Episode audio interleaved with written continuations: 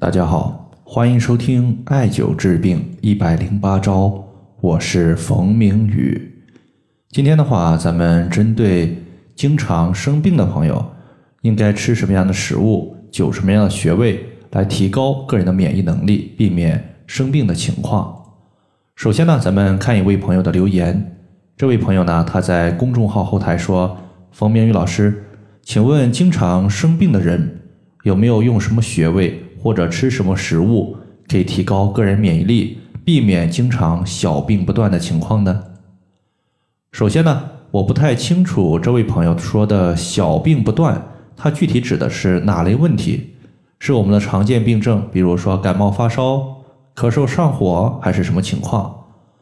其次呢？如果你想要尽量少的生病，一方面呢，我们要强壮自身，提高自身的阳气和免疫力；另外一方面呢，在环境以及饮食上面要做到适度，不能遇到自己喜欢吃的就特别贪，遇到自己不喜欢吃的就完全不吃，过犹不及。对于饮食，我们一定要掌握一个中庸的度。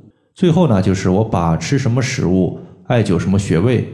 可以尽可能少的少生病，和大家呢简单的分享一下。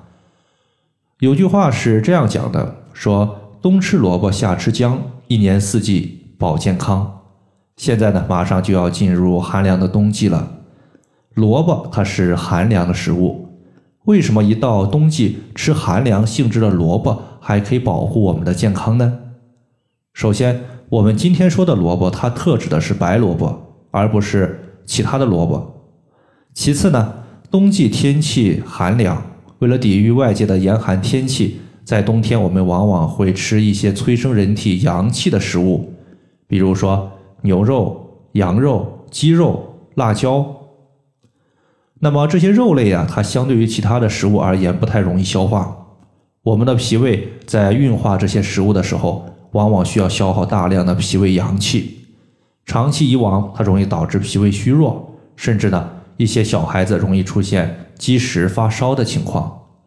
而白萝卜它有促进消化的效果，尤其是一些白萝卜，它在生吃的时候会比较辛辣。那么这个辛辣的主要成分，其实可以促进我们胃液的分泌，调整肠胃的功能，恢复正常。这是第一个。第二个呢，就是在我们的生活中也流传有这样一句话说。鱼生火，肉生痰，白菜豆腐保平安。那么豆腐它具有益气补虚、降低血铅浓度、保护肝脏、促进机体的一个代谢的功效。常吃豆腐，它也有利于健康和智力发育。尤其是秋冬季节到来之后，由于寒冷，一些老年人呢容易出现摔倒、出现骨折。那么中老年朋友呢吃一些豆腐，它一方面可以补钙，避免骨质疏松。另外一方面呢，当你骨骼强健了，那么摔倒之后，它就不容易出现骨折的情况了。最后一个呢，咱们再说一个常见的食物，就是小米。中医认为，脾胃乃是后天之本，气血生化之源。脾胃强、气血足，一个人呢才能保证健康长寿。而小米可以益五脏、厚肠胃、充津液、壮筋骨、长肌肉。尤其是我们在熬制小米粥的时候，上层漂浮的米油，它更是最难得的滋补佳品。最后呢，我需要提示一个情况，就是小米粥，它的小米啊，实际上是略微偏寒性的。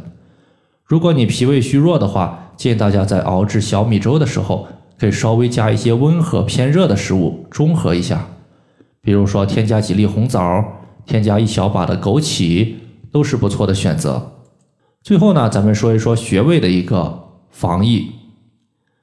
那么在节目最开始的时候，我们讲了，想要避免生病，一方面我们要防止外邪的入侵，另外一方面呢，就要强壮自身的免疫力。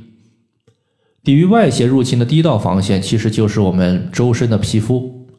而中医认为，肺主皮毛，也就是肺它掌管着我们的皮肤和毛发，所以当肺功能强健的时候。可以帮助我们抵御外邪。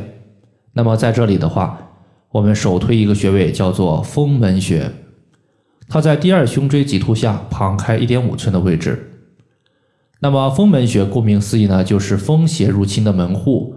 我们艾灸此穴，守护好我们的肌肤屏障，自然呢可以抵御外邪的入侵。第二个呢，我们就是要强健个人的后天之本了。那么后天之本，中医认为是脾胃，故而呢，人出生之后健康与否，它和脾胃的消化关系是非常密切的。毕竟，就算你的先天体质再好，但是后天如果不按时吃饭，最终呢也难逃黄皮寡瘦的结果。在这里的话，推荐一个健脾胃的大穴位，叫做足三里穴。足三里穴呢，它是我们小腿前外侧的一个穴位，直接屈膝九十度，在膝盖骨外侧有一个凹陷，从这个凹陷向下量三寸，就是足三里穴的所在。在书籍《外台秘要》之中，对于足三里穴有这样一段话的描述，说：“三里养先后天之气，九三里可使元气不衰。”故称长寿之久。那么，如果一个人身体不好，他能长寿吗？大概率是不行的。所以说，艾灸足三里穴既然可以延年益寿，保护我们少生病，肯定也是不在话下的。好了，以上的话就是我们今天针对一些食物和穴位的情况，就简单和大家分享这么多。如果大家还有所不明白的，可以关注我的公众账号“冯明宇艾灸”。姓冯的冯，名字的名，下雨的雨。感谢大家的收听，我们下期节目再见。